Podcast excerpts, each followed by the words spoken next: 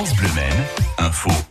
Allez, parlons de la fête nationale des feux d'artifice en vous précisant que celui du Mans sera donc tiré demain samedi. Mais la ville a également pour la première fois, et ça c'est bien, choisi de tirer trois feux d'artifice, trois points différents, trois ambiances musicales pendant chacun de ces spectacles. Il y aura d'abord au Mans, donc demain soir, un feu d'artifice au bord de l'Uine, à Lille au sport, les Sablons avec Queen pour thème musical, un autre depuis Lille aux planches pour un spectacle pyro-musical Saint-Yance, c'est le nom, et le troisième stade de l'Aune, près de l'université, avec pour thème musical l'espace.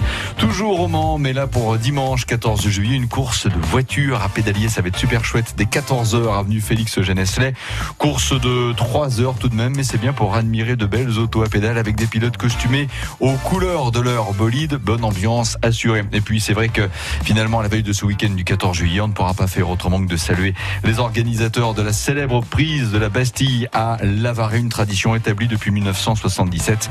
Là, ce spectacle à Lavaré est bien programmé pour ce dimanche. Oh, mais tiens, voici euh, Scorpion à l'instant sur France Bleu Maine avec Winds of Change.